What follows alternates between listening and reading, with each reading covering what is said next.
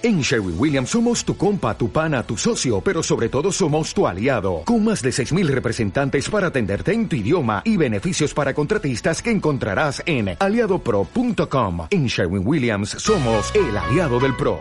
Buenos días, ¿cómo están? Este, yo estoy muy contento esta mañana de estar aquí con ustedes. No les voy a mentir, también estoy muy nervioso. Eh, para los que no me conocen, que no, que a lo mejor son algunos. Me llamo Job y soy hijo del hermano al que le dicen el pastor de esta iglesia. Nada más que a mí en lo personal no me gusta que me digan que soy el hijo del pastor. Ahí es un tema personal. Entonces, si se quieren dirigir hacia mí, voy a aprovechar este momento para decir esto, la verdad. Es para también para que yo me sienta en confianza con ustedes y pueda ir agarrando ritmo porque nervioso sí estoy no me gusta que me digan que soy el hijo del pastor porque muchas veces genera un estatus dentro de la iglesia del cual yo no me siento cómodo. Muchas veces piensan que tengo un grado de autoridad sobre gente y, no es cierto. Yo soy uno más que ustedes. Todos somos hijos de Dios y entre nosotros somos hermanos. Entonces, por eso es que no me gusta decir que soy el hijo del pastor, Muchas veces cuando me toca acompañarlo a otros lugares y dicen, él es el hijo del pastor. Y sí, pero no me gusta que me digan así. Entonces aproveché este momento que tengo la oportunidad después de... A principios de este año tuve la oportunidad de estar también aquí y hablar, platicar y contarles lo que Dios ha hablado en mi vida, pero tenía mucho tiempo que no tomaba un tiempo completo para, para estar aquí con ustedes. Entonces, este, vengo desde hace ya unos meses, yo le calculo unos dos, tres meses, pensando y meditando en una, en algo en específico que Dios había hablado a mi vida, que cuando me lo habló a mí, lo vi en otras personas. Lo veía en, en gente de la iglesia, en gente de otras iglesias, en muchos lados, y eso es lo que nació en mi corazón, el hablar esto. Pero conforme pasó el tiempo y pasaron unas circunstancias en mi vida y aquí en la iglesia y en mi servicio, me di cuenta que esta palabra también era para mí, en muchos aspectos. Y como veníamos hablando y el pastor venía diciendo que íbamos a entrar en una etapa de predicar sobre una sola palabra, hoy, hoy toca la palabra de huir que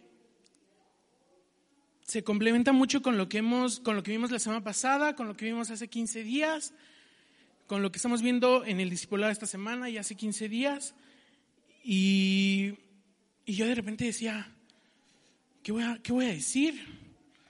¿Qué, ¿Qué, más puedo decir si todo se está complementando? Eh, vale, en, un, en una de las oraciones que le tocó en esta semana, también tocó el tema y y era como de, ¿y ahora? ¿Qué, ¿Qué más puedo decir? O sea, me estaba costando trabajo.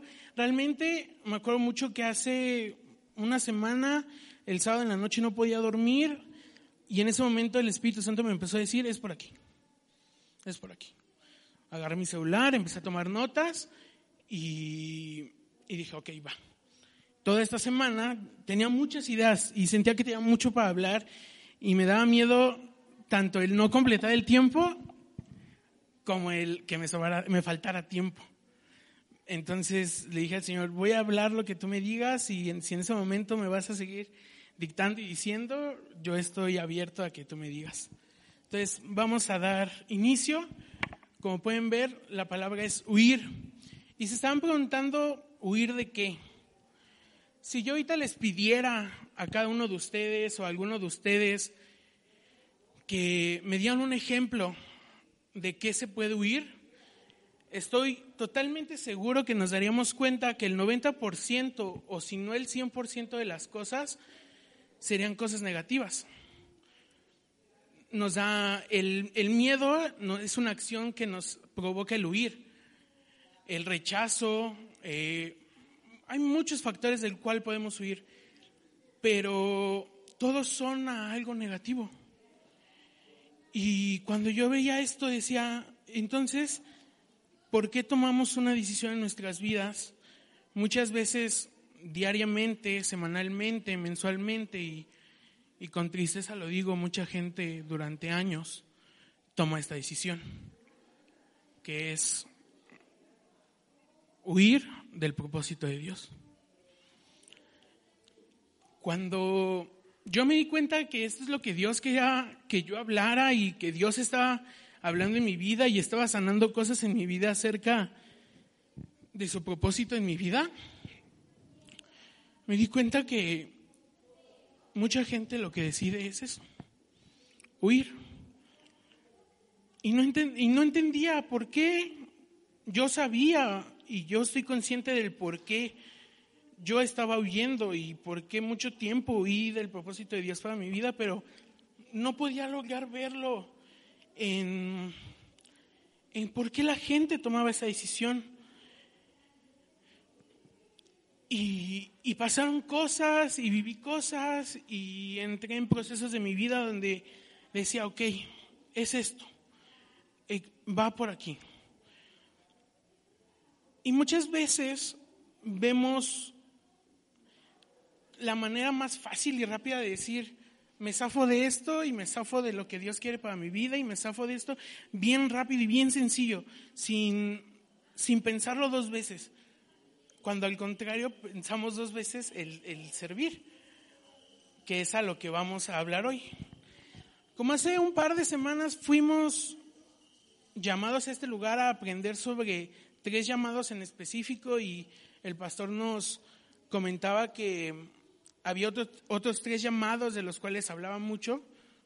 Hoy yo vengo a hablar uno de esos, que es el servicio. Y ese es el llamado que me di cuenta a la que mucha gente le huye. De todos, de todos, de todos, de todos, de los seis, al que más la gente decide huir es al llamado del servicio. Y, y muchas veces es porque lo ven como un trabajo o una tarea a cumplir. Y servir a Dios no es fácil, no es nada fácil, pero es sumamente honroso hacerlo. Más adelante vamos a hablar sobre eso. Les quiero contar algo. Tengo 23 años. Sé que me voy más joven, no es cierto. Tengo 23 años, de los cuales, por la gracia de Dios, tengo sirviendo 16 años. Tengo desde los siete años sirviendo en la iglesia. Cuando mis papás toman la decisión de, abrir este lugar y antes llamado el refugio para la oveja, fui un, fuimos mi hermana y yo unos niños que estuvimos detrás de ellos todo el tiempo. Si hay que hacer esto, se hace esto. Si hay que ir acá, hay que ir acá. Ahora me da gusto poder hablar esto porque hay gente que me conoció cuando yo acompañaba a mis papás. Y me da mucho gusto el que ahora me vean sirviendo a Dios todavía. Pero de esos 16 años, puedo decir que cinco de esos años, que son los últimos cinco años para acá, he servido a Dios con amor. Y no quiere decir que esos otros años no lo hiciera con amor y, y no lo hacía con conciencia pero no sabía lo que significaba el servir a Dios. Lo hacía porque es lo que mis papás hacían. Y es lo que mis papás nos decían. Nunca nos impusieron nada, nunca fue así como de, hay que servir, hay que hacer esto. No, fue como de, ¿nos ayudan? Sí. ¿Nos hacen esto? Sí. Pero era como también esa parte de, pues de conciencia hacia ellos, no hacia Dios, hacia ellos en respuesta a lo que hacían por nuestras vidas. Y estos últimos cinco años he vivido muchas cosas, muchos procesos, muchos cambios, para bien, gracias a Dios. Y, me di cuenta de eso, que estos últimos cinco años sirvo con conciencia y con amor para Dios. ¿Con conciencia de qué? Muchas personas aman a Dios, tienen una relación con Él, lo buscan y trabajan en llevar una vida con la guía del Espíritu Santo. Pero con la parte del servicio simplemente deciden huir. Cuando nosotros nos llamamos hijos de Dios, adoptamos el ejemplo que nuestro maestro vino a hacer a la tierra. Caminamos con rectitud, compartimos la palabra, tratamos de hacer lo mejor para Dios, pero en la parte del servicio, no tanto. Entonces mi pregunta es, ¿por qué si seguimos el ejemplo del maestro, no deberíamos servir? Esa es la conciencia que debemos de tener. ¿Por qué si el maestro vino a servir, por qué yo no voy a servir? ¿Qué, ¿Qué, es lo que me impide a mí el decir, no, pues yo no sirvo, yo no trabajo para Dios, yo vengo y disfruto y alabo y en la semana si oro bien y si leo bien y, y si me conecto entre semana, pues también. Pero ya que me pidan llegar a las 8 de la mañana a limpiar, no, ahí sí ya no. Que me pidan dar una clase, mm, no. Que me pidan venir a pintar la iglesia, no, paso. ¿Por qué? Vamos a leer en Mateo 20, 28 a lo que me refiero. Pues ni aun el Hijo del Hombre vino para que le sirvan, sino para servir a otros. Yo aquí podría decir, bueno, Dios los acompañe, todavía alcanzan algo de comer. Y ya nos vamos, porque aquí está claro, está específico, está más que, que el ejemplo que debemos de seguir es ese. ¿Por qué no hacerlo? Podemos leer textualmente cómo el maestro dice que él no vino para que le sirvieran, sino al servicio de otros. Ese es el ejemplo que debemos de seguir. Y muchos me, me podrán decir, es que no me siento equipado, no me siento con la madurez todavía de decir, voy a servir. No siento que Dios pueda usar mi vida, no puedo, no siento que, que aún sea mi tiempo. He escuchado decir, no, no creo que todavía sea mi tiempo de, de servir a Dios o de hacer esto para Dios. Pero todo está en la Biblia y en 1 de Corintios 12, 11 leemos, es el mismo y único Espíritu quien distribuye todos esos dones. Solamente Él decide qué don cada uno debe de tener. Todos tenemos un don. Todos. Yo no, yo no puedo venir a decirte ahorita y pararme aquí a decirte, tú tienes el don de esto, tú tienes el don de esto, tú tienes el don de esto. No, esto te lo va a revelar tu, tu relación propia con, con Dios en su presencia. Fuimos creados con un don que es entregado por el Espíritu Santo y debemos de poner a trabajar ese don. Debemos de, empezar a trabajar. ¿Por qué? Yo cuando estaba escribiendo esto, antes de que le dijera a mi papá que, que estaba sintiendo en mi corazón predicarlo, eh, le pregunté algunas cosas para aclarar algunas dudas y le decía, ¿se nos va a pedir cuentas del servicio? Y me dice, sí. Le digo, ¿por qué? Me dice, porque es un llamado de Dios para nuestras vidas. Y dije, ok, entonces es parte del propósito de Dios para mi vida. Entonces, me, me hizo recordar él eh, la parábola de los tres siervos, donde claramente hace referencia al servicio y a los dones.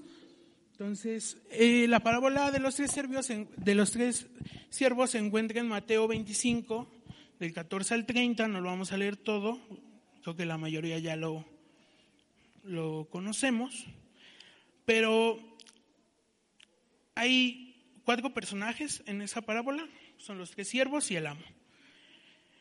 A uno de los tres siervos se les dio cinco bolsas de plata, al segundo se le dieron solamente dos bolsas de plata y al último le dio una bolsa, nada más. Y les pidió instrucciones, le dijo que iba a dar un largo viaje, que cuando regresara quería fruto de lo que les había dado, ¿no? Entonces, el primero entregó el doble de lo que le fue entregado El segundo también entregó el doble.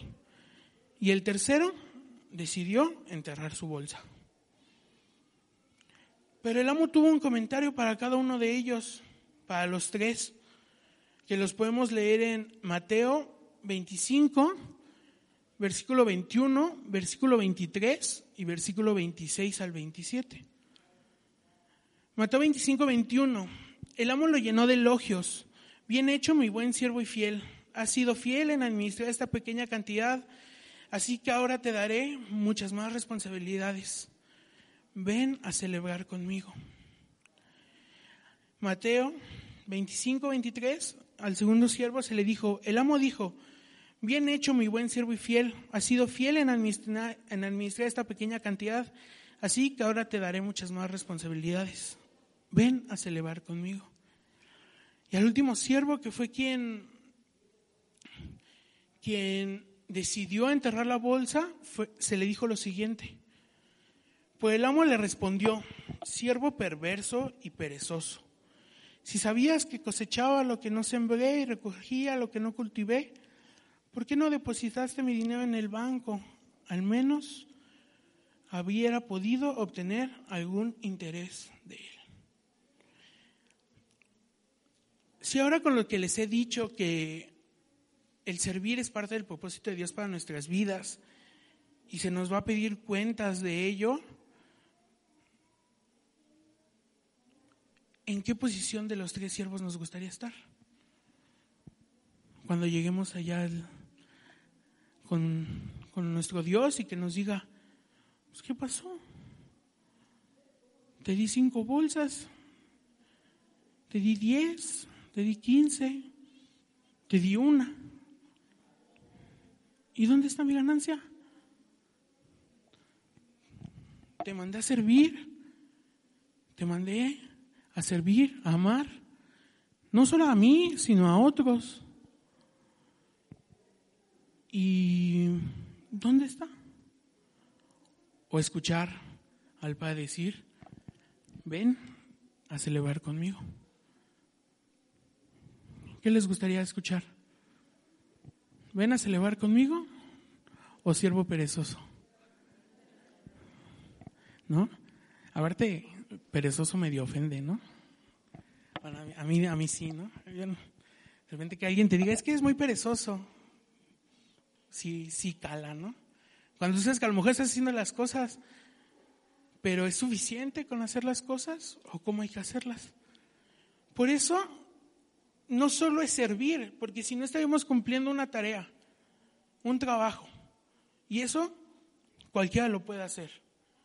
Yo tengo una perspectiva sobre la iglesia en general y es que se los voy a contar por siento contárselos, pues yo le he dicho a mi papá, si tú te paras en la puerta un domingo al final, donde tengas que despedirte de todas las personas, porque no todos a veces se despiden, pero si él se para en la puerta, todos se van a despedir. Y a todos les dices, ¿me puedes ayudar el domingo a hacer tal cosa? Todos te van a decir que sí. A ti todos te van a decir que sí. Ahora, que todos lleguen, ah, ese es otro tema. Ahora, que todos lo hagan con amor, ya es otro tema. Y nos vamos con la minoría otra vez. A la gente que, le dijo que sí con amor y con conciencia de que no es un servicio para él, para la iglesia, sino que es un servicio para Dios. Esa es la conciencia con la que debemos de vivir para servir. Conciencia con amor, conciencia de saber que Dios nos ha llamado a hacerlo que no es el servicio para la hermana de al lado, que no es el servicio para el hermano de al lado, para los niños, para los jóvenes, es el servicio para Dios y que Dios usa tu vida para hacer bendición de tu prójimo. La conciencia que debemos de tener es el amor de Dios sobre nuestras vidas, que es lo que nos motiva a servir. Cada uno de nosotros tenemos la decisión de qué vamos a querer oír el día que se nos presente delante del Señor. Se nos fue entregado un don y por no haber servido, muchas veces vamos a desecharlo, porque no lo ponemos en práctica. ¿Vamos a celebrar o vamos a sufrir? Hoy decidamos no correr y no huir de ello. Aprendamos a amar. ¿En qué me baso con que el servicio es la clave de todo? El amor es la clave del servicio. En que Jesús en un momento le preguntan cuál es el mandamiento más importante. Le dicen, ¿cuál es el mandamiento más importante? Y dice lo siguiente, lo encontramos en Marcos 12:24. es cierto. Ay, no puse esa. Bueno, se las leo. No está. Eh, dice, Jesús contestó, el mandamiento más importante es, escucha, oh Israel, el Señor nuestro Dios es el único Señor. Ama al Señor tu Dios con todo tu corazón, con toda tu alma, con toda tu mente y con todas tus fuerzas. El segundo es igual de importante. Ama a tu prójimo como a ti mismo. La cita es Marcos 12, 28 al 34. Se me pasó ahí ponérselas, pero se los digo, esta nueva traducción viviente basados en estos versículos donde se nos manda a amar a Dios sobre todas las cosas y a nuestro prójimo como nosotros mismos, es donde fundamento el hecho de que todo lo que hagamos en servicio para Dios y para nuestro prójimo debe ser hecho con amor. Cuando dice que ames a tu prójimo como a ti mismo, es cómo tú te amas. Y el cómo tú te amas viene del cómo amas a Dios. Y si puedes amar a Dios y puedes amarte a ti, puedes amar a la persona que tienes al lado. Y basado en eso es el hecho de que yo me amo de esta manera y a mí me gustaría que hicieran esto por mí de esta manera, es porque te tienes aprecio y no quieres a lo mejor que te hagan un mal servicio, si lo podemos llamar de algún momento, de alguna manera, sino que buscas, se debe de buscar el hecho de decir, si yo voy a servir de esta manera, es porque así yo quisiera que me sirvieran. Y se hace una no me gusta llamarlo así, una cadena, porque iba a decir círculo vicioso, pero no, una cadena de bendición. Porque si tú empiezas a servir con amor y tu prójimo empieza a servir con amor, pues gloria a Dios, ¿no? O sea, ya está todo resuelto hasta cierto punto. Pero una de las partes del servicio que también quiero tocar es el amor hacia Dios que yo estoy seguro que todos los que estamos aquí amamos a Dios, pero ¿cómo le podríamos pagar a Dios lo que hace diariamente por nosotros? ¿Hay algo que podríamos hacer? ¿Realmente hay algo? O sea, ¿hay algo tan grande como el amor de Dios que nos salvó y que nos da su gracia diariamente como para cubrir eso o para pagarlo? ¿Sí lo hay? No existe nada tan grande que pueda cubrir el sacrificio de, Cristo a través del amor de Dios. No hay nada. No hay nada tan grande que pueda pagarlo. Pero una de las maneras en la que podemos nosotros decir, ok, yo puedo realizarle ni un 0.1% de lo que Dios hace por mí diariamente, es servir. A muchos cristianos les falta servir para realmente sentirse que están dándole gracias a Dios. El hecho de que Dios use tu vida para hacer bendición de otros, te hace sentir una satisfacción que nada más te, te puede hacer sentir al hecho de agradecerle a Dios por lo que Él hace en tu vida. Por gracia hemos recibido mucho, y nunca encontraremos la manera de pagarle a Dios lo que nos da día tras día su infinita misericordia. Pues el servicio y el servir a los demás es una pequeña manera de mostrar gratitud ante todo y, hacer con, y hacerlo con amor aún más. ¿Por qué? Porque yo, yo he leído, yo puedo decir, me atrevo a decir, que, que la gente que ha venido durante tantos años haciendo tareas en la iglesia para Dios, también va a ser recompensada porque lo estaban haciendo, estaban trabajando para el reino. Pero si hay una doble porción, de eso estoy seguro, para quienes lo hacemos con amor, para quienes lo hacemos con conciencia. Porque a veces no, no, no entiendo a gente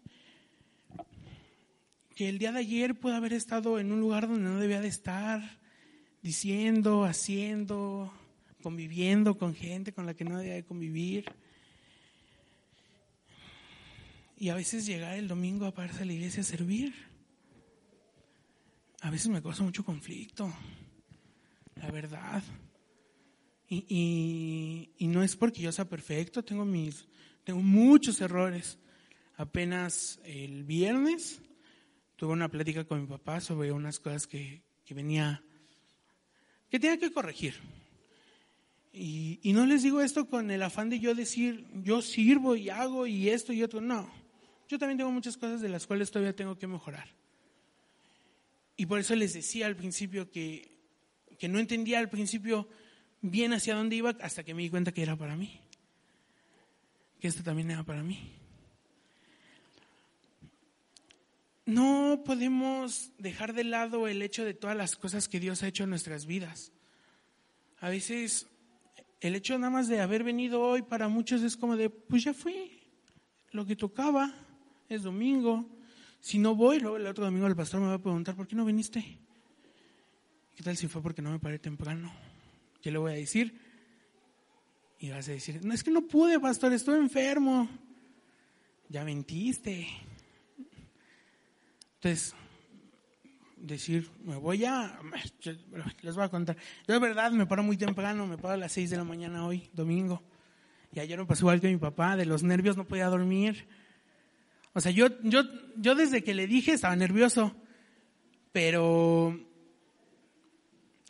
de dos semanas para acá fue cuando ya sentí la presión, fue así como de, ya falta menos. No, y allí en la noche ya terminé de arreglar todo lo que tenía que dejar listo.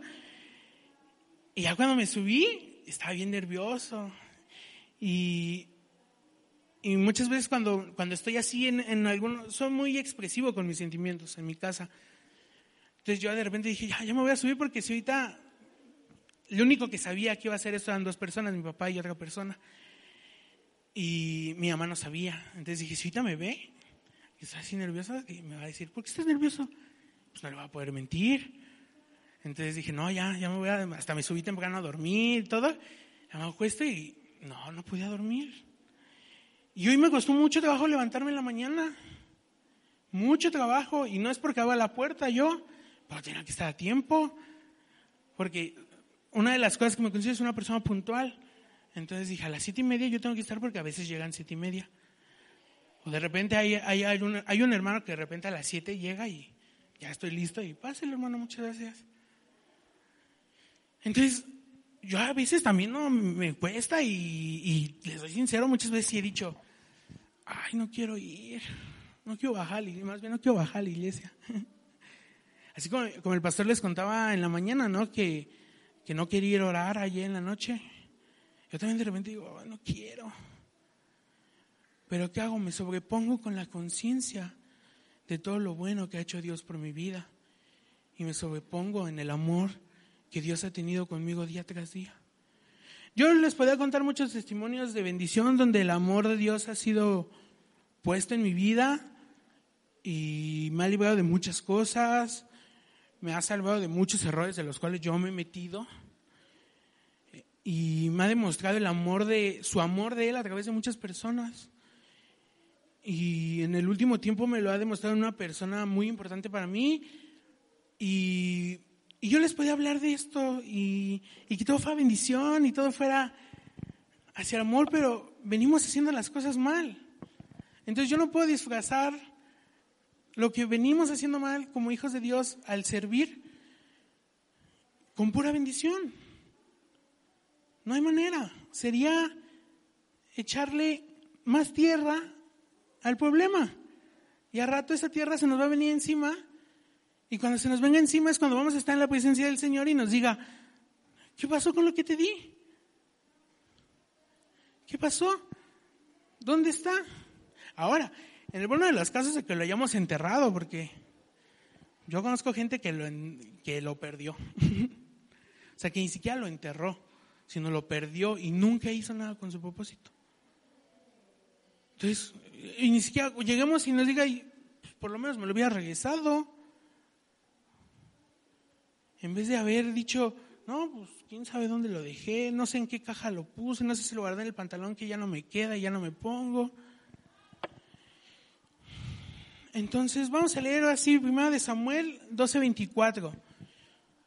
Por su parte, asegúrense de temer al Señor y de servirlo fielmente. Piensen todas las cosas maravillosas que ha hecho por ustedes. Por su parte, asegúrense de temer al Señor y de servirlo fielmente. Muchas veces decidimos no servir a un amo, a dos, a tres, ya cuatro ya es mucho, ¿no? Ya, sería mucha exageración. Pero a veces de lunes a viernes es un amo, el sábado es otro y el domingo es Dios. Y así el lunes empezamos otra vez, de lunes a viernes un amo, el sábado otro y el domingo Dios. Cuando todo esto debería ser de lunes a domingo, a Dios. Todo lo demás va a venir va a venir. Y tenemos que tener esa conciencia. Dice, piensen en todas las cosas maravillosas que Él ha hecho por ustedes. El hecho de que hoy estemos aquí es una de las cosas maravillosas que Dios ha hecho para nosotros. El hecho de poder levantarnos, tener algo que ponernos. No sé si alguien desayunó, yo no he desayunado, pero no sé si alguien desayunó. El hecho de decir, pude desayunar algo y, y espero en Dios que sí sea que desayuné algo que me gusta, me puse algo que me gusta, no me tengo que poner la ropa que ahí tengo porque es la que hay, sino me pongo la ropa que me gusta, puedo desayunar lo que me gusta, puedo llegar, si vienes en transporte, si vienes en, coche particular, no sé, puede llegar con bien a la iglesia. Todas esas pequeñas cosas que para mucha gente va a decir, ah, pues es la vida cotidiana. Ese es el error primero que tenemos. ¿Por qué? Hemos disminuido tanto las bendiciones y las cosas maravillosas que Dios ha hecho por nosotros, a es, es mi vida cotidiana. Es lo que toca. Yo todavía hace ratito lo ponía a mi papá y le decía, ojalá el Señor llegue ahorita en el descanso. Le digo, para que no suba. Le digo, ¿tú me puedo arrepentir? Y me dice, sí. Y dice, pero no creo que lo hagas. Le digo, nada. Le digo, pero ojalá se venga el Señor. Y dice, sí, a lo mejor. Le digo, sí. ¿Qué es esperar esas cosas maravillosas que Dios tiene para nosotros? Pero, ¿a qué voy con todo esto que me refiero al servir con amor? No se trata de realizar tareas, se trata de realizar un servicio. Cuando se sirve con amor, estamos sirviendo con una conciencia de que estamos haciéndolo, de, de, a quién lo estamos haciendo y hacia quién lo estamos haciendo con un corazón sincero y un corazón agradecido por Jesús, que con un corazón lleno por nosotros entregó todo en esa cruz. Él nos amaba y demostró ser nuestro Salvador. Debemos entregar toda nuestra vida en servicio a Dios hasta que Él vuelva y nos encuentre como una iglesia activa y rendida en servicio a través del amor, porque Él nos amó primero. Eso es lo que Cristo debe de encontrar cuando vuelva por nosotros. Justo como después termina su comentario cuando le dijo, ojalá venga y me dice, pues ojalá que nos encuentre haciendo lo que tengamos que hacer. ¿Te va a encontrar sirviéndole? ¿Te va a encontrar siendo de bendición para otras personas? ¿O cómo te va a encontrar?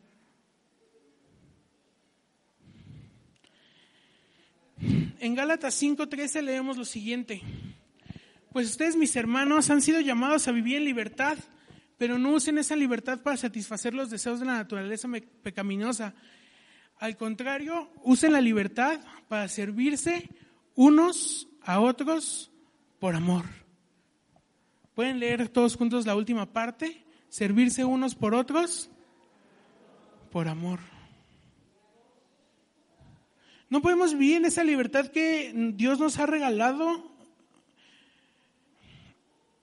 con la gracia del Espíritu Santo y su guía todo el día, en cada momento, para satisfacernos a nosotros mismos y decir, hoy hago esto, ya mañana sirvo, porque dice, ah, puedo hacer las dos cosas. Primero hago la primera parte que dice, aparte le quitan, ¿no? Dices, satisfago los, de, los deseos de la naturaleza pecaminosa. Y el domingo sirvo con amor. No estás sirviendo con amor si estás haciendo eso. Si estuvieras sirviendo con amor, no harías. El sábado, el viernes, el jueves, el miércoles, yo no sé. Lo que, lo que, lo que a ti como carne es lo que te gusta. Debemos aprender. Realmente si podemos definir alguna base, algo, una palabra, un sentimiento sobre el cual es fundamentado toda nuestra vida cristiana como hijos de Dios, es el amor. Todo se basa en el amor. El amor que Dios tuvo a nosotros, el amor que le tenemos a Dios y el amor que demostramos a los demás a través del amor que Dios nos demostró. Esa es, esa es nuestra base. Y como base, todo lo que hagamos por mandamiento, por llamado, es con amor. Si no se están conectando el, martes, deben empezar a conectarse el martes, porque yo fui un niño que creció en la iglesia desde que nació. He escuchado del libro de Apocalipsis muchas veces. Para no decir un número, muchas veces. Pero ni una con el amor que Dios nos lo está revelando el día martes. Como ninguna. Siempre fue, no, ese no, ese ya es para más gente avanzada, porque está complicado de leer, está, da miedo. No lo leas en las noches eso, sino de repente te vas a dormir y van a decir, no, es que me dio pesadilla, ¿no? No, este, nunca lo había leído. Y, y demostrarnos cómo es esperar a Dios en los últimos tiempos, pero con amor, con la esperanza de ver ese gran acto de amor culminado. La crucifixión de nuestro Maestro no se quedó ahí, no se quedó en que se bajó, resucitó y, y, va y, ahí se quedó, sino continúa hasta que Él vuelva. Es la culminación de todo lo que hemos estudiado, visto y esperado por verlo. En ese amor que sabemos que vamos a vivirlo, es la manera en el amor en que debemos de vivir diariamente para servir. Y cuando me refiero diariamente a servir, no me refiero a que solamente que van a venir diario a servir a la iglesia. No, también nosotros vamos a hacer nuestras cosas. Bueno, si alguien quiere venir a limpiar la iglesia diario, no nos molestamos, ¿eh? Aquí me avisan a qué horas vienen y yo les hago, para que no se pierda la costumbre. No me refiero a servir en la iglesia nada más. ¿Tu vida está siendo de servicio fuera de la iglesia? ¿Lo que haces, lo que dices, lo que piensas, con quien te juntas? ¿Estás siendo de servicio hacia Dios fuera de la iglesia? ¿Estás compartiendo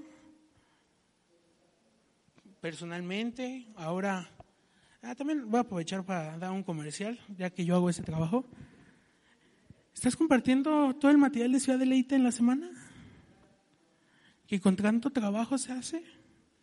¿O nada más lo ves como, ah, es un video más? El del viernes, un minuto, bueno, este, este viernes, se las pongo más fácil, este viernes duró 36 segundos. Y esos 36 segundos están llenos de algo que le puede servir a alguien. ¿Lo estás compartiendo? Y no te pido que agarres y que agarres toda tu lista de contactos y se lo mandes. Si Dios te dice y tú sientes paz, hazlo. Pero la mayoría de aquí usamos redes sociales, me imagino. La mayoría. Nada más compartirlo.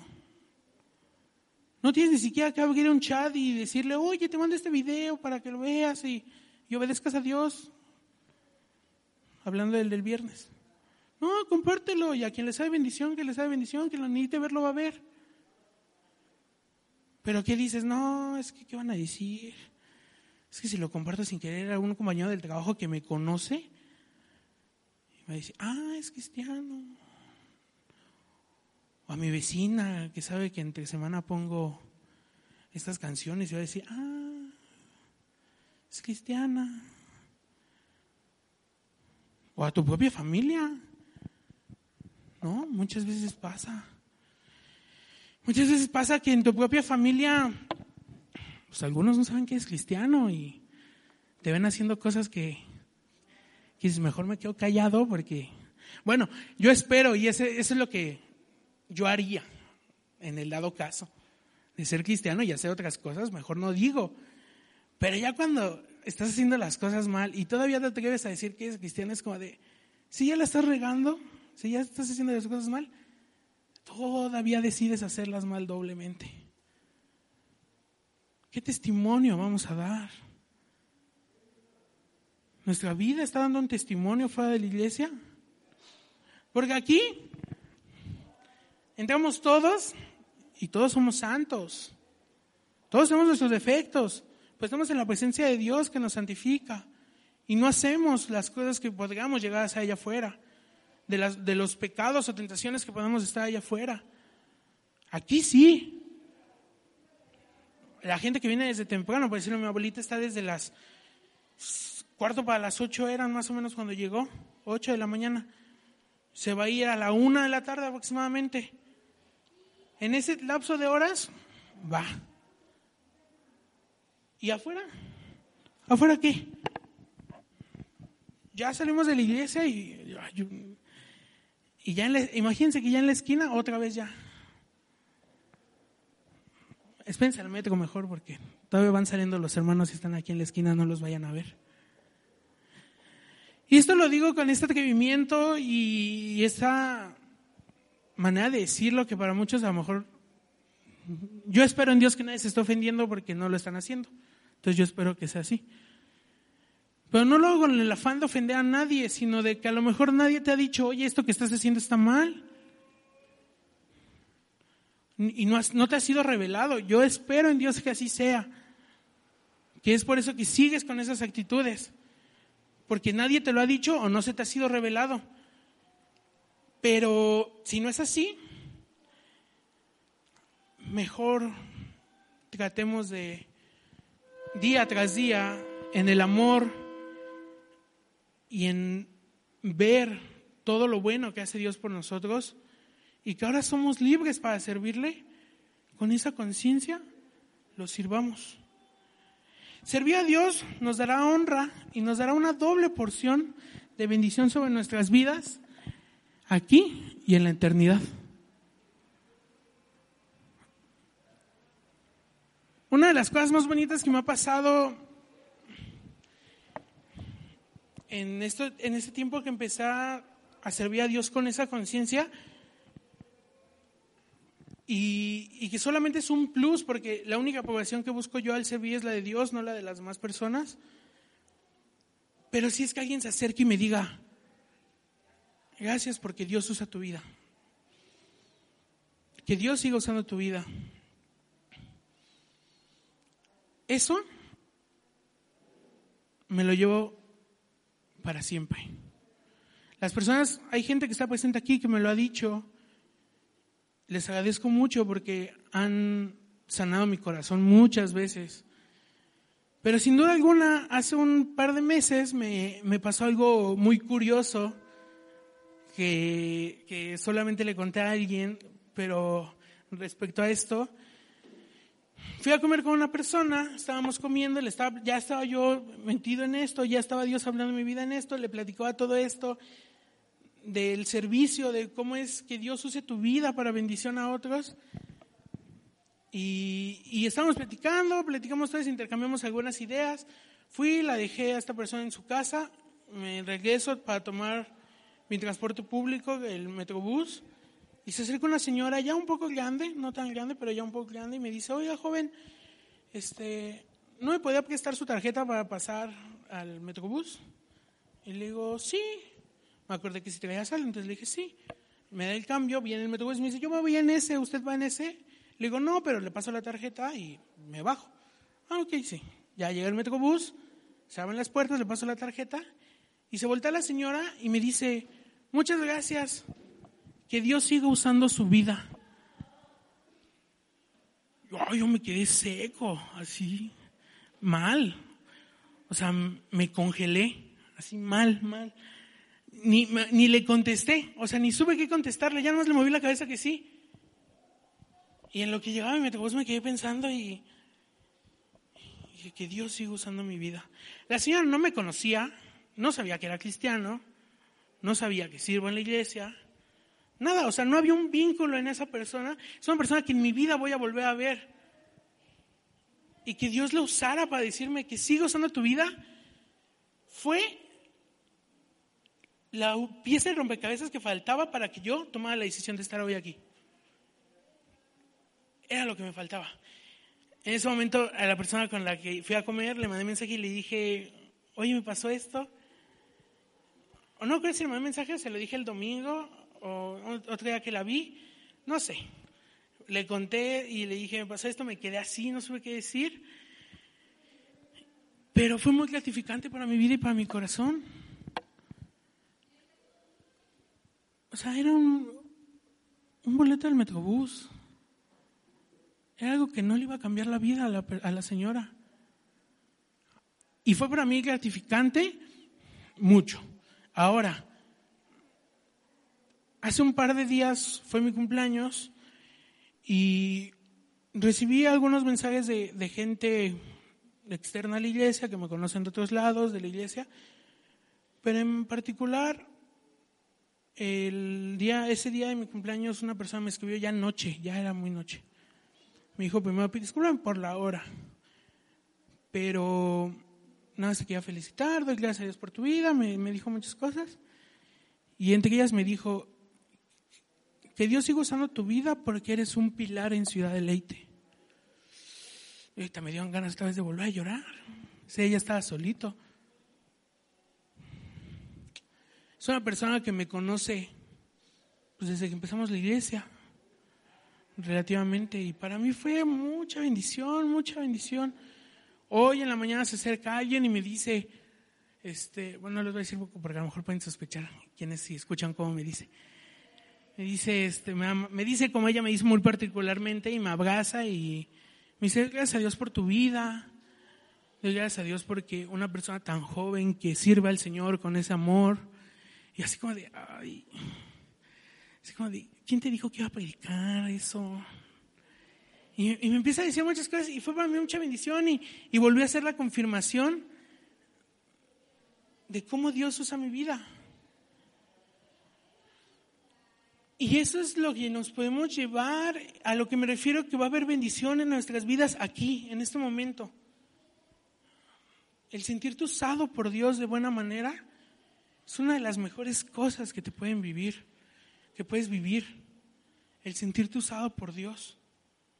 Yo procuro, yo, yo organizo todo lo de las redes sociales y todo lo de los videos que se hacen a la semana y, y todo, toda esa parte y siempre que les mando el calendario, y aquí hay gente a la que se lo mando, y si es mentira, desmiéntanme, este, les pongo al final del mensaje, muchas gracias por todo el trabajo que hacen. Porque yo busco esa bendición, esa palabra de aprobación de parte de Dios, porque no es fácil, sentarse a hacer un video no es fácil. No es sencillo. Va a decir, ah, son ocho minutos. Yo no voy a balconear al pastor, porque el pastor a veces se tarda una hora en grabar ocho minutos.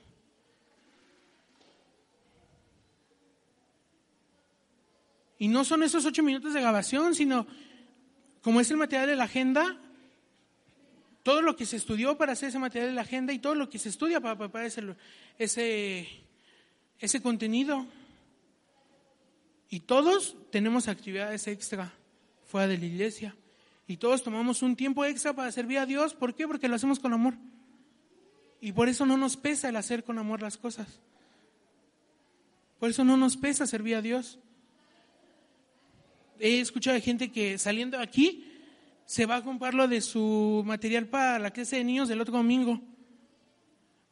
Cuando muchas veces yo, yo le soy sincero, yo en domingo termino mal. O sea, termino cansado mal. O sea, no hay una explicación de la manera en la que quedo cansado. Y muchos dirán, ni hace nada. No, pero pues me paro temprano y a veces no duermo. Y mucha gente he escuchado que dice, no, después del domingo fui a comprar material para mi clase de niños del otro domingo. Cuando muchas veces, ya cuando se van ustedes, ya es como de, bueno, ya se fueron los hermanos a dormir. A veces ni a comer, a veces a dormir, ya después cenamos. ¿Y por qué no les pesa a, esas personas después de aquí poder, poderse ir a dormir, a hacer sus cosas, a comer? Y mejor tomar un tiempo para empezar a servir a Dios. Porque lo hacen con amor. También me ha pasado que he escuchado de gente que prepara su clase, su prédica, 15 minutos antes de que tomen el lugar. Tengo una experiencia muy marcada, no recuerdo ahorita cuántos años tenía, pero fuimos a una iglesia, no estábamos aquí en la ciudad, fuimos a una iglesia y estaba la alabanza, todo muy bien. Vimos llegar al pastor tarde, primera, primer mal punto, tarde. Y, de repente se para, agarra la Biblia, este, se subió y predicó el versículo. Yo tengo con esto tres meses más o menos aproximadamente. Lo terminé en una semana, pero fue que le di forma, pero tengo estudiando y preparando esto tres meses más o menos, poquito menos de tres meses.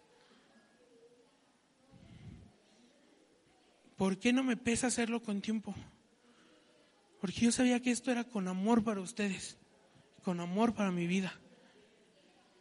Era la manera en la que si yo lo proyectaba con amor para ustedes, era, la bendición que yo iba a recibir este día hoy. Yo ahorita sigo siendo enseñado y instruido por el Espíritu Santo en lo que les estoy hablando. Cosas que les he dicho ni siquiera las tengo notadas. Que ahorita el Espíritu Santo me está diciendo, vas. Ejemplos que no les iba a dar. Me dice el Espíritu Santo, aquí está, toma, vas. Cosas que ni traigo anotadas. De repente en la mañana que volví a revisar el documento dije, ay, ¿sí me va a dar tiempo? ¿O me va a faltar?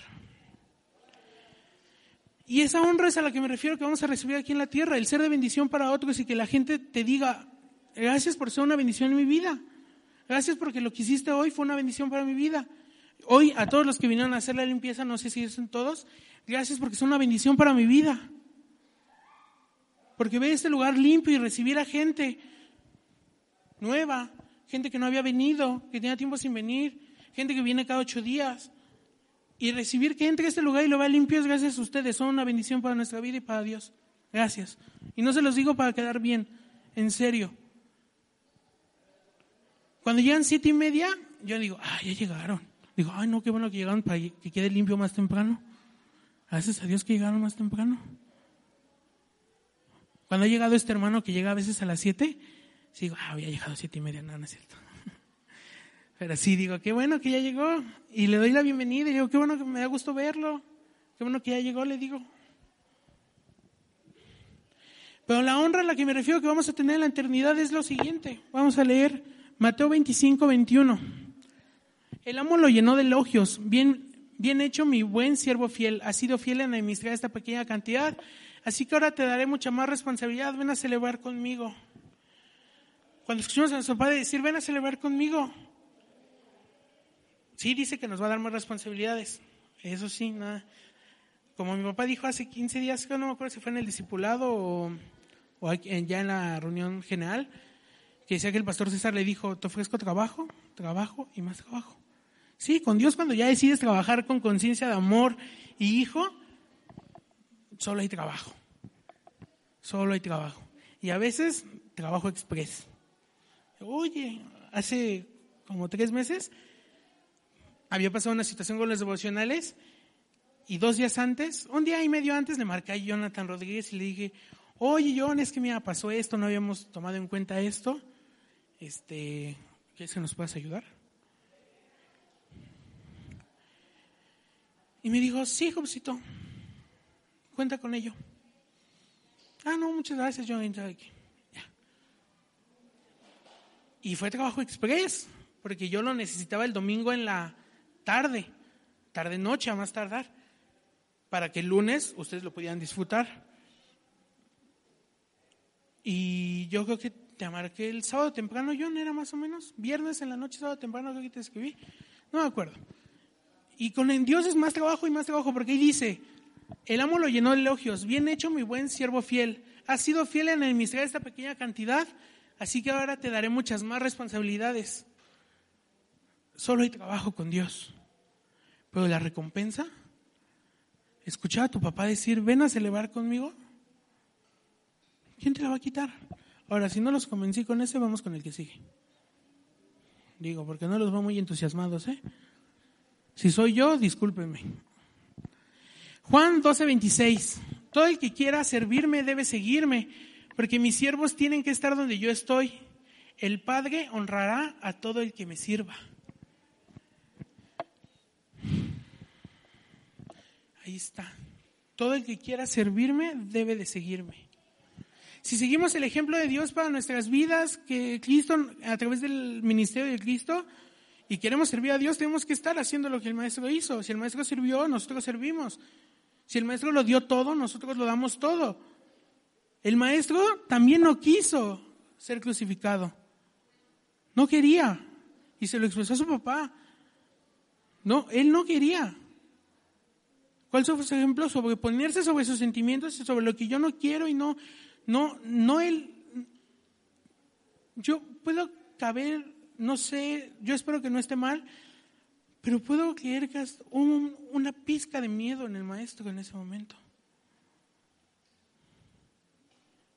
Él sabía lo que iba a pasar. Y estaba nervioso y hasta a lo mejor tenía miedo. Y por eso le dijo eso a su maestro, a su papá, no quiero. Entonces, si Dios se sobrepuso a, si Cristo se sobrepuso a eso y siguió el plan de Dios para su vida, ¿por qué nosotros no? La recompensa es esa, el Padre honrará todo al que me sirva.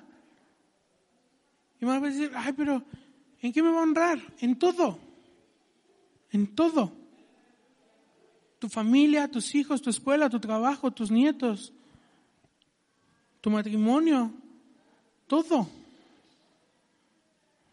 Como no nos veo convencidos, vamos por el que sigue.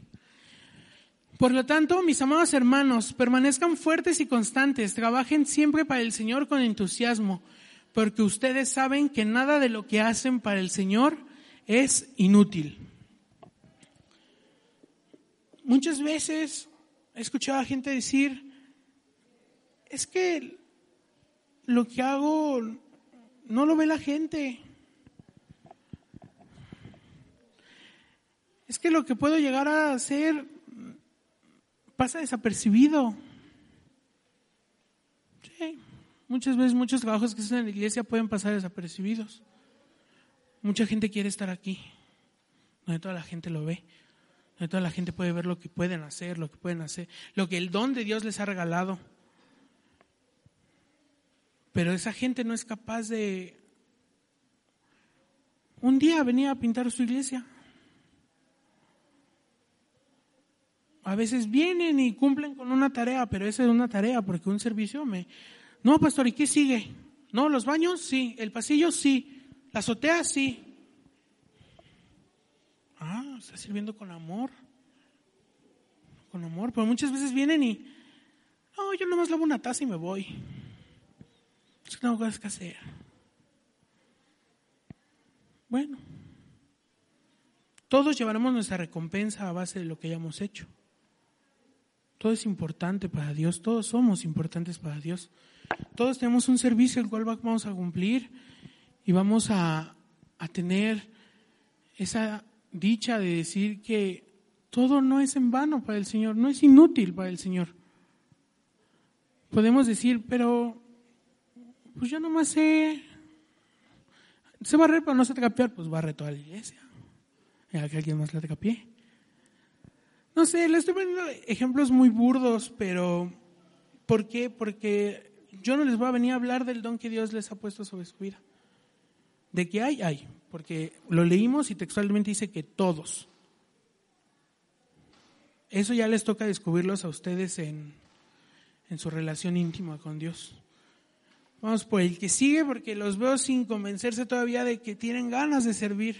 ahorita ya vi, vamos a tener 20 maestros de niños, todo. Pues Dios no es injusto, no olvidará con cuánto esfuerzo han trabajado para Él y cómo han demostrado su amor por Él sirviéndole a otros creyentes como todavía lo hacen. Dios no se queda con nada, Dios no es injusto. Dios es un Padre justo sobre sus hijos, que no va a olvidar el día que te levantaste a las 5 de la mañana para llegar a la iglesia a las 7 ¿Por qué? Porque tenías un servicio que cumplir a esa hora. Él no olvidar el día que te quedaste hasta las 2, 3 de la mañana porque se tuvo que hacer algo en la iglesia y se extendió el tiempo hasta esa hora y ahí estuviste con el pastor y con la gente que vino a ayudar y todo, él dio, Dios no lo va a olvidar. Y así como me estoy yendo a casos extremos como de parte muy temprano, irte muy tarde de la iglesia, si tú fuiste, si tu boca fue de bendición, con una palabra, con un video que pudiste mandar, porque estás sirviendo con amor, con cosas que a veces parecen tan insignificantes ante los ojos de las demás personas, mucho menos tampoco las va a olvidar. No va a ser injusto con eso. y aparte ahí nos dice, cómo han demostrado su amor por Él sirviendo a otros creyentes. Ahí está la clave también de que tenemos que servir a los demás con amor. Yo no inventé nada, ¿eh? Ahí todos tienen su Biblia, veo que algunos sí traen Biblia y la están este, comparando. Yo no fue cosas que escribí para que me quedaran en la prédica. No. Ahí está.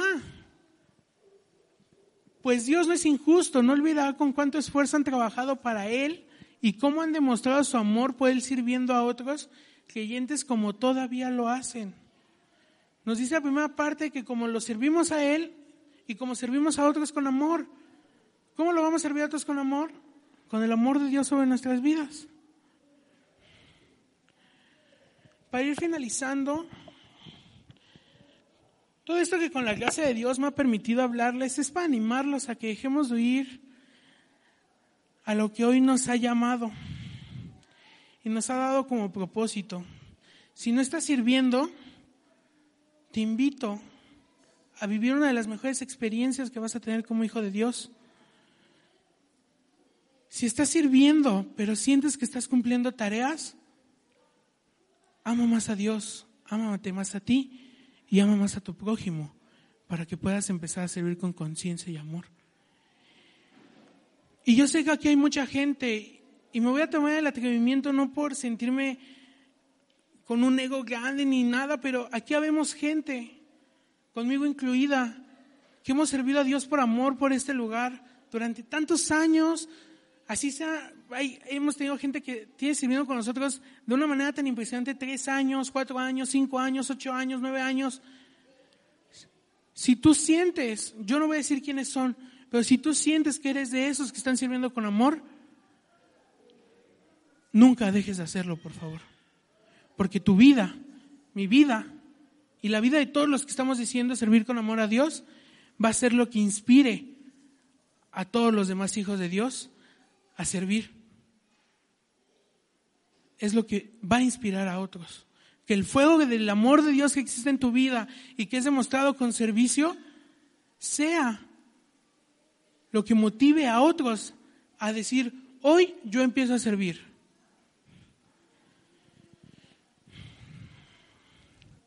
Vamos a leer, todos están en su, bueno, los que están en Biblia, no va a aparecer en la pantalla, pero ya ahora sí, me faltan dos puntos nada más para terminar. Vamos a leer, si me pueden ayudar con la siguiente diapositiva que es Romanos 12, 6 al 14. esto, este compendio de versículos, cuando lo leía, dije, ese resumen perfecto de lo que Dios ha hablado a mi vida. Es lo que Dios ha decidido que hoy ustedes, los que hicieron venir y los que están conectados, porque antes de subirme alcancé a ver que se había gente conectada, lo que debíamos escuchar, lo que debíamos de empezar a trabajar. Romanos 12, 6 al 14 dice, Dios en su gracia nos ha dado dones diferentes para hacer bien determinadas cosas. Por lo tanto, si Dios te dio la capacidad de profetizar, habla con toda la fe que Dios te haya concedido. Si tu don es servir a otros, sírvelos bien. Si eres maestro, enseña bien. Si tu don consiste si tu don es dar, hazlo con generosidad. Si Dios te ha dado la capacidad de liderar, toma la responsabilidad en serio. Y si tienes el don de mostrar bondad por otros, hazlo con gusto. No finjan amar a los demás. Ámenlos de verdad. Aborrezcan lo malo. Aférrense a lo bueno. Ámense unos a otros con un afecto genuino y deleítense al honrarse mutuamente. No sean nunca perezosos, más bien trabajen con esmero y sirvan al Señor con entusiasmo. Alégrense por la esperanza segura que tenemos. Tengan paciencia en las dificultades, sigan orando, estén listos para ayudar a los hijos de Dios cuando pasen necesidad, estén siempre dispuestos a brindar hospitalidad. Bendigan a quien los persiguen, no los maldigan, sino pidan a Dios en oración que los bendiga. Si podemos ver Romanos 12, 6 al 14, ese resumen de lo que les dije.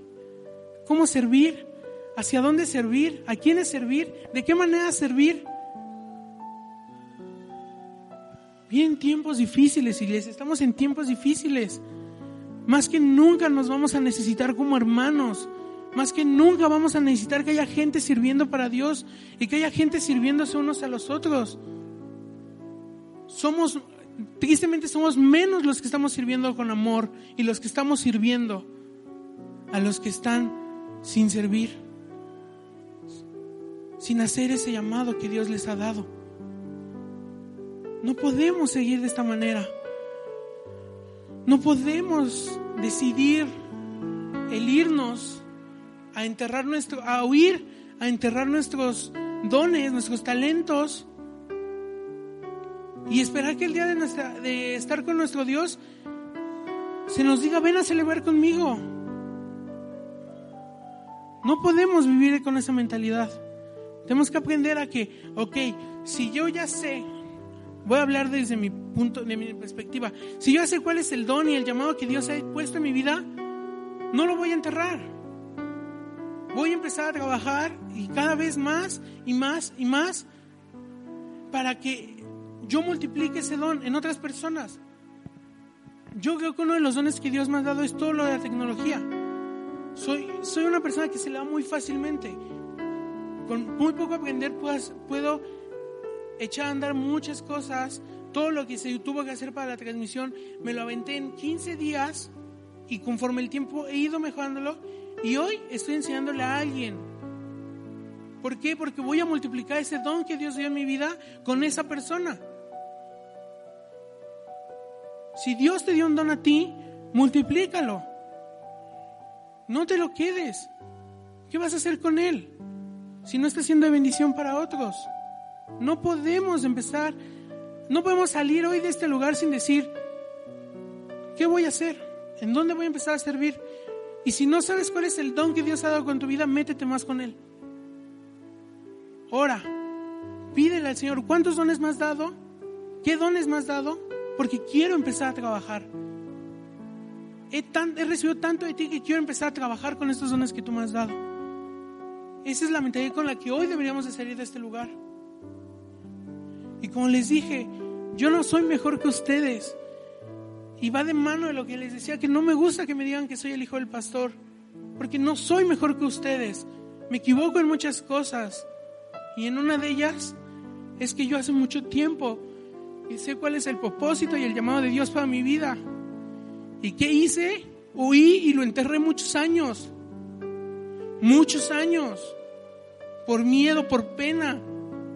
Y hoy yo tomé la decisión de dejar de huir de mi propósito. Yo hoy tomé esa decisión. No podemos seguir viviendo de esa manera. No podemos. Quiero terminar con esta frase que Dios me estuvo regalando y estuve meditando cómo acomodarla para que sea realmente de bendición para, para ustedes. Y es la siguiente. Si el mar no pudo detener a Moisés, si un gigante no pudo detener a David, si un pez no pudo detener a Jonás, y ni siquiera la muerte pudo detener a Jesús, nada nos puede detener en nuestro propósito. Tomemos una decisión, dejemos de huir del propósito de Dios para nuestras vidas y cuando se nos pida cuentas de nuestros dones, escuchemos a decir al Padre, bien hecho, mi buen siervo fiel. Eso es lo que quiero que escuchemos todos.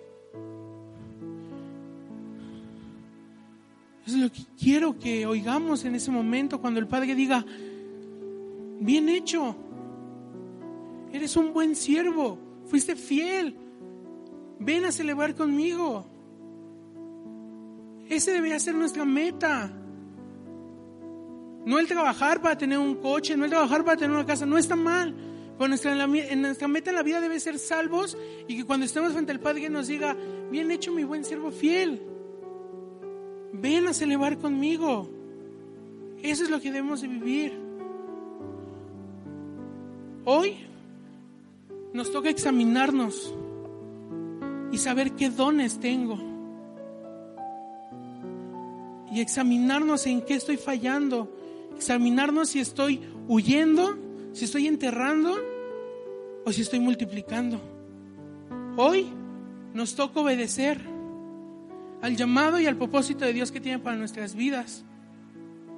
Y hoy nos toca dejar de huir del propósito que Dios nos ha dado a cada uno de nosotros. Amén. Vamos a orar, vamos a ponernos de pie, por favor.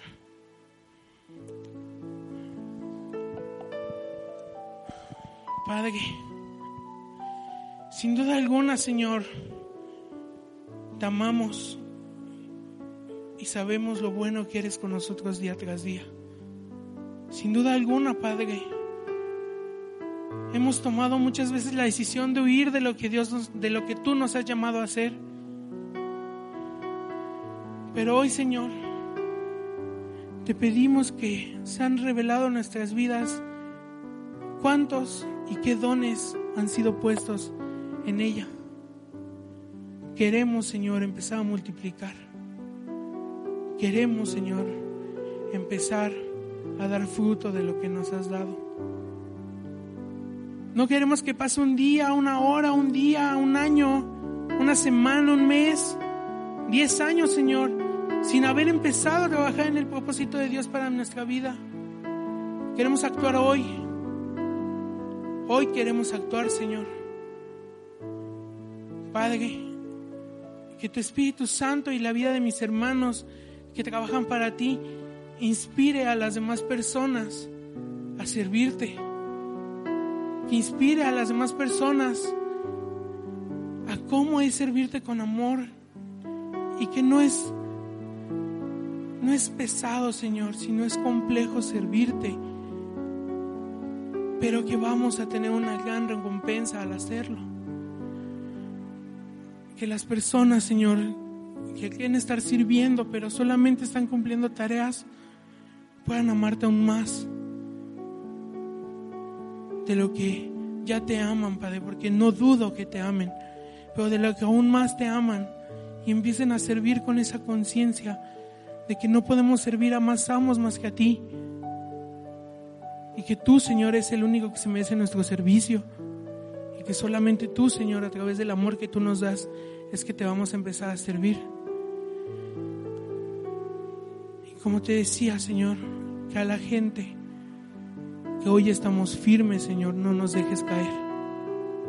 No nos permitas que huyamos de tu propósito. Queremos seguir siendo siervos fieles, Señor, para que inspiremos a otros. En la meta de Ciudad de Leite, Señor, sea escucharte en tu presencia en aquel día, decirnos, bien hecho, ven a celebrar conmigo. Gracias, Señor.